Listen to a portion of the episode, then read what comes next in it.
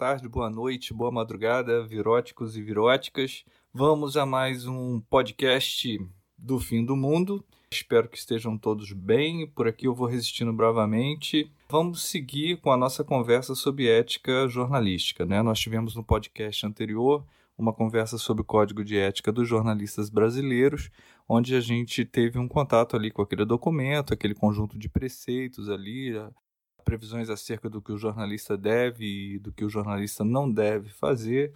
Enfim, isso tudo para que nos aproximemos um pouco da prática jornalística, lembrando que essa não é uma discussão de legislação, não é, é uma discussão é, dentro do âmbito da disciplina de introdução ao jornalismo, portanto, é uma discussão que apenas nos aproxima da prática e do ethos jornalístico, não necessariamente do seu ponto de vista jurídico coisa que vocês vão ter em outra disciplina lá relacionada à legislação e ética com o professor Andral. Então aqui a gente foca no quanto que esses conteúdos e toda essa discussão que envolve a ética jornalística pode é, contribuir para que a gente se aproxime do mundo dos jornalistas, do eto jornalístico, da prática jornalística. Está indicado para vocês aí uma leitura é, do livro do professor Rogério Cristofoletti, Ética no Jornalismo, é uma leitura possível, entre tantas outras, mas eu acho que ele sistematiza bem é, uma abordagem acerca do tema. E essa leitura também ajuda que a gente tenha uma compreensão melhor até acerca do próprio código de ética. É uma leitura de base que nos é, auxilia no entendimento de todas aquelas previsões que estão lá, né? ou seja, qual é o fundamento daquilo que está lá. Não é apenas um, um conjunto de, de normas que saiu, sabe, do nada de uma cartola, é alguma coisa que se fundamenta numa longa tradição, numa determinada prática jornalística, num conjunto enorme de discussão também dentro da própria categoria. Né? E uma das primeiras coisas que se é, coloca numa discussão geral, assim, né, o tema desse podcast é tópicos de ética aplicados ao jornalismo é, sob ponto de vista geral, ainda numa primeira aproximação. Depois a gente vai ter outros podcasts que vão falar sobre questões específicas, editorias específicas, né, como propõe também aqui o próprio livro do professor Cristofoletti. Mas nessa, nessa abordagem inicial, ele começa tratando de uma noção até uh, generosa com relação ao desenvolvimento do jornalismo brasileiro nas últimas décadas. Lembrando que o livro dele é de 2008, então eu preciso datar um pouco essa percepção também, mas ele identificava ali naquele momento que o jornalismo vinha se desenvolvendo junto com a própria democracia brasileira. A gente sabe que o jornalismo é um tipo de atividade que se desenvolveu em paralelo né, com o desenvolvimento da própria democracia moderna. Então, no caso brasileiro, depois da gente ter passado pelo período da ditadura militar, a gente teve um período de abertura, é, e esse período de abertura foi essencial para uma espécie de recomeço da imprensa brasileira é, no que diz respeito a novos parâmetros de, de liberdade, de investigação, de comportamento ético, né, de, de compromisso com a cidadania, de relacionamento mais transparente com a sociedade. Né, foram desenvolvidos vários manuais de redação, foi aprimorada uma certa prática jornalística de, de transparência. Então ele começa um pouco dando essa noção de que a, o desenvolvimento recente do jornalismo brasileiro acompanha o desenvolvimento da própria democracia brasileira depois da abertura do fim da ditadura militar. Então, você está falando ali de bem fins da, da, década de 80, dos anos 90, início dos anos 2000. Ele lembra um caso muito emblemático, né, que é o caso da escola base, que tenho certeza que muitos de vocês já conhecem. Quem ainda não conhece, seria bom fazer uma aproximação com, com essa história. Tem muito material sobre isso, muita tese sobre isso, muito estudo sobre isso, documentários, trabalhos de conclusão de curso, a farta material sobre o caso da escola base. Eu recomendo, inclusive, um, um programa que foi feito pela TV Brasil, um programa que era chamado Caminhos da Reportagem, que ele lembrou a passagem dos 20 anos do caso da, da escola base e ali retomou, né, fez todo o histórico do que aconteceu, ouviu algumas fontes envolvidas. Então, assim, corram atrás disso para quem ainda não está familiarizado com essa história, porque é um caso muito emblemático e obrigatório é, para todo estudante de jornalismo conhecer essa história, né? Passando aqui muito rapidamente por ele, para quem não, não se lembra ou ainda não teve contato, foi o caso de uma escola de São Paulo, em 1994, que foi é, acusada pela polícia, né, pela comunidade, né, por, pela comunidade escolar, né, familiares e depois pela polícia, de estar praticando é, pedofilia. Professores ali sendo acusados de estar abusando sexualmente de, de crianças na escola. E, obviamente, isso é uma, uma denúncia muito grave, isso explodiu. E alguns depoimentos iniciais e o trabalho da polícia, tudo caminhava no sentido de confirmar essa denúncia teve um delegado que capitaneou o caso, que, enfim, gostava muito de aparecer e gostava muito de dar entrevistas coletivas, municiava a imprensa com muitas novidades, digamos assim, sobre as investigações. E isso foi um pesadelo para a escola, arruinou a escola e depois descobriu-se que eles eram inocentes. Nada daquilo havia acontecido. É, é impressionante a força né, de uma denúncia dessa, é tão forte que até hoje, mesmo com toda a comprovação de que não aconteceu, de que foi um erro da polícia, um erro maior ainda da imprensa que embarcou numa viagem de um, de um delegado, muito embora fosse uma fonte oficial, mas não houve nenhuma cobertura mais crítica de desconfiança com relação ao que o próprio delegado dizia à época, né? E a imprensa embarcou de modo sensacionalista, fez um carnaval com aquilo, né? Acabou com a vida da, da família proprietária da escola. E até hoje, mesmo eles tendo sido inocentados, mesmo tendo sido comprovado que nada aconteceu, quando a gente fala do caso, ainda é possível que talvez algum de vocês tem uma pulguinha atrás da orelha e pensa assim: poxa, mas será? Não é possível com tanta denúncia, como que pode não ter ocorrido aquilo, né? Porque na percepção popular, né, a impressão que tem é aquela história de ah, onde a fumaça, há fogo, deve ter alguma coisa aí. Então, paira uma desconfiança ainda forte, mesmo num caso excessivamente comprovado de inocência daqueles que foram vítimas da denúncia. Para a gente ver o tamanho da responsabilidade acerca daquilo que a gente faz no jornalismo. Então, esse é um caso muito emblemático.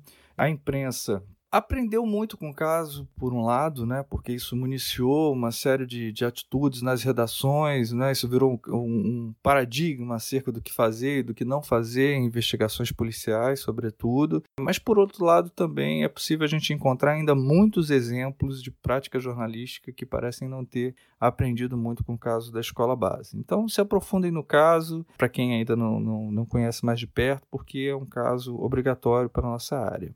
O texto também fala de, de acertos nas coberturas, né? A imprensa foi amadurecendo junto com a democracia, como eu já falei, e também no acerto dos seus métodos, né? Cada vez mais profissionais, mais técnicos. Houve também um amadurecimento, junto com esse amadurecimento democrático da cidadania, houve um amadurecimento da sociedade na cobrança com relação a uma postura adequada da imprensa. Então a imprensa também teve que fazer frente a essa necessidade. E aí impõe para a gente uma, enfrentar uma certa discussão sobre noções de ética mesmo né, dentro do jornalismo.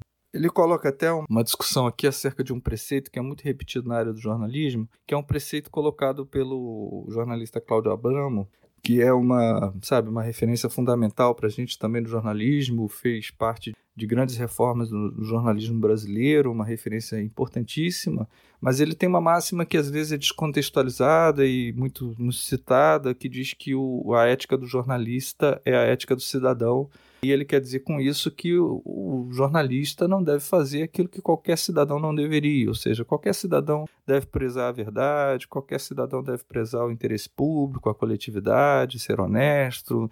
É, é isso que ele quis dizer. Mas o Cristofoletti contesta um pouco essa, essa noção, né, porque ele defende que o jornalismo tem uma ética própria, assim como várias outras áreas profissionais, porque é, é baseado numa prática específica.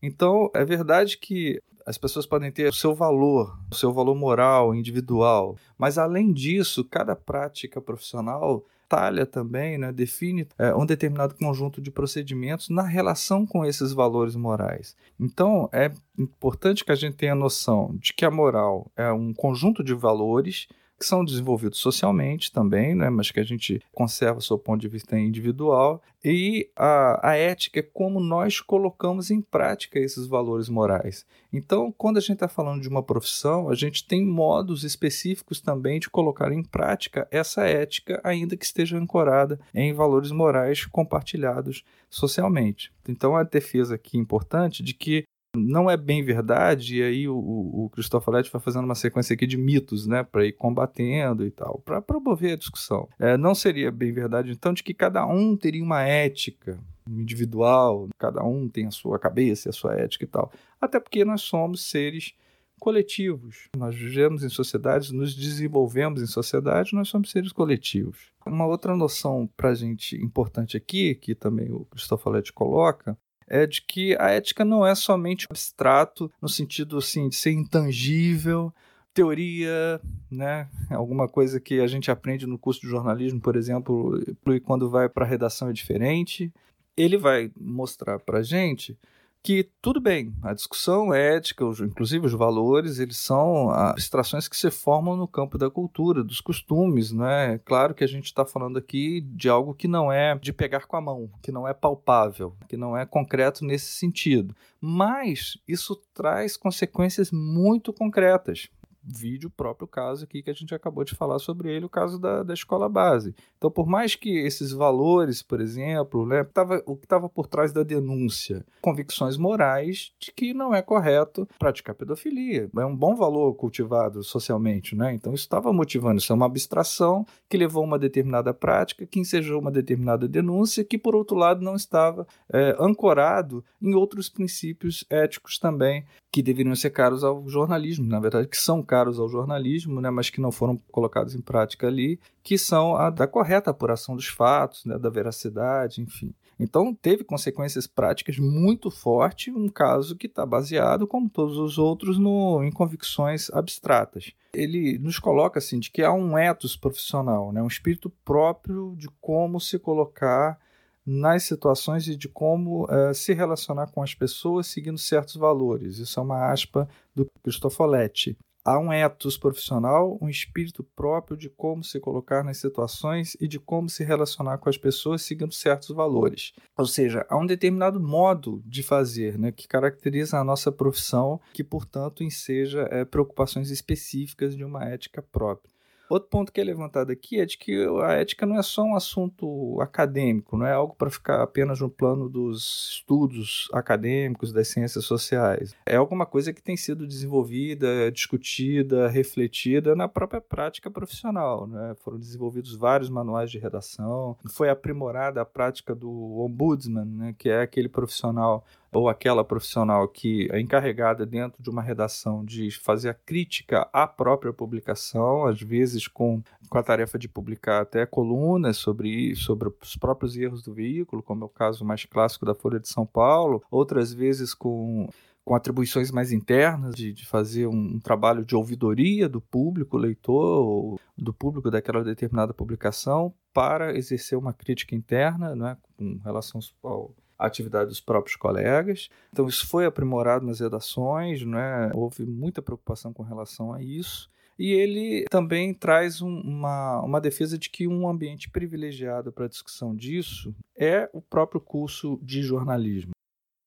O curso de jornalismo é um lugar onde a gente precisa fazer uma reflexão acerca do comportamento ético no jornalismo, funcionando como uma espécie de laboratório de observação do mercado.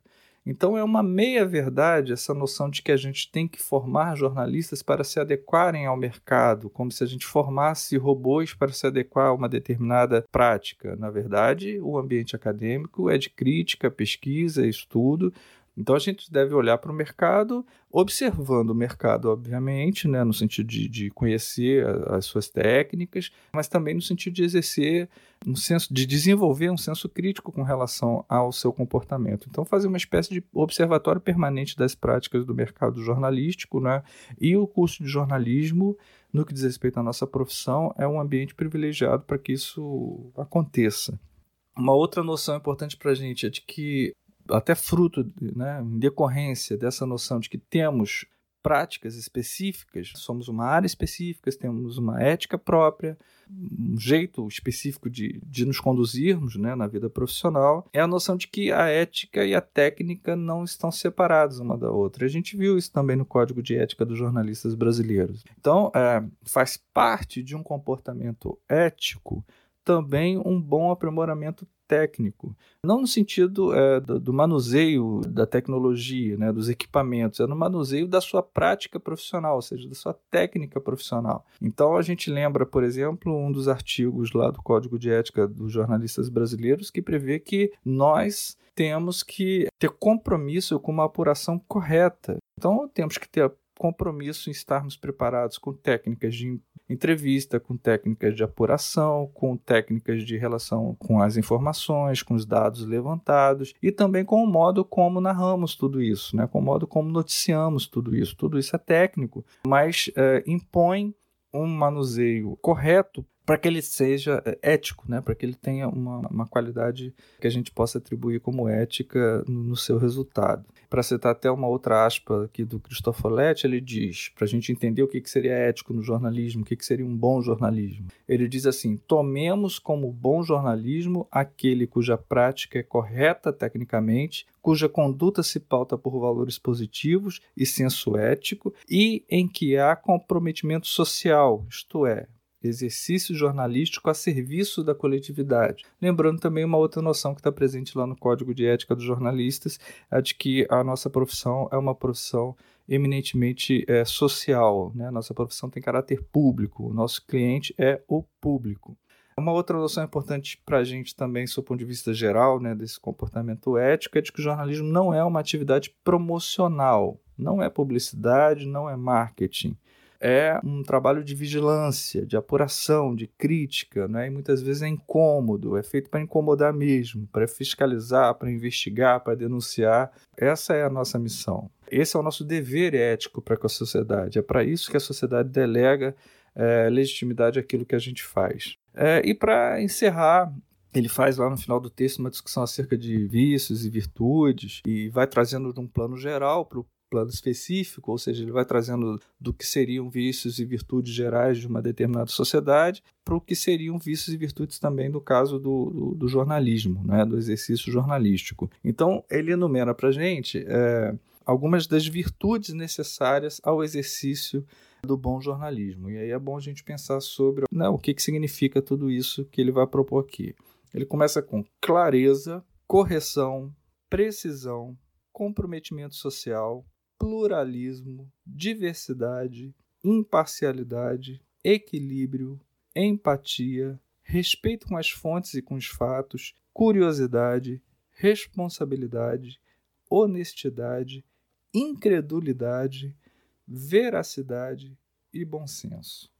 Ou seja, são noções que embasam a nossa prática profissional. Clareza na abordagem dos temas, não é nada de ambiguidade, correção, precisão, comprometimento social, como a gente já viu, pluralismo no sentido de garantir que diversas vozes da sociedade se manifestem com relação aos temas que a gente aborda, diversidade de enfoque, de olhar, abertura, né? fazer jornalismo idiosincrático, de jornalismo hermético, jornalismo fechado, jornalismo cheio de, de manias estranhas, é jornalismo com clareza, com, com imparcialidade, sob o ponto de vista técnico, buscar imparcialidade, por mais que a gente saiba da fragilidade desse conceito em termos mais profundos, mas a busca pela imparcialidade, né, sob ponto de vista técnico, com honestidade, né, com transparência, equilíbrio, né, empatia, saber se colocar no lugar das fontes também, né, respeitar as fontes, respeitar os fatos, não lutar contra os fatos, ser curioso, ter responsabilidade, honestidade e ser incrédulo também. Isso é um ponto bastante interessante também. Né? O jornalista tem que desconfiar, sobretudo de si mesmo, duvidar das próprias convicções, né? se firmar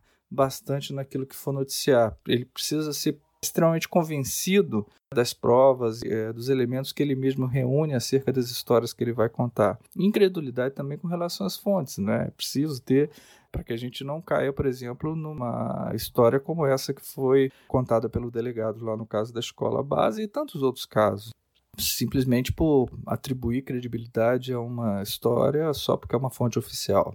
Então, outras noções aqui de veracidade, né, nossa eterna busca pela verdade, que é aquilo que fundamenta a nossa profissão historicamente, né, bom senso, tem a ver com equilíbrio também. É, essas são noções que nos apontam, que dão base para uma prática de jornalismo, de bom jornalismo, que é aquilo que todos nós queremos. Ok? Manifestações, protestos, piquetes, passeatas, discursos emocionados, choros convulsivos, tentativas de suicídio, pedidos de impeachment, golpe de Estado.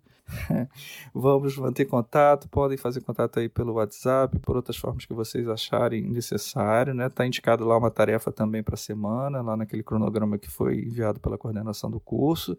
Espero que continuemos todos bem para que a gente possa passar esse período aí estranho, beleza? Até mais, até o próximo. Isso é só o fim. isso é só o fim.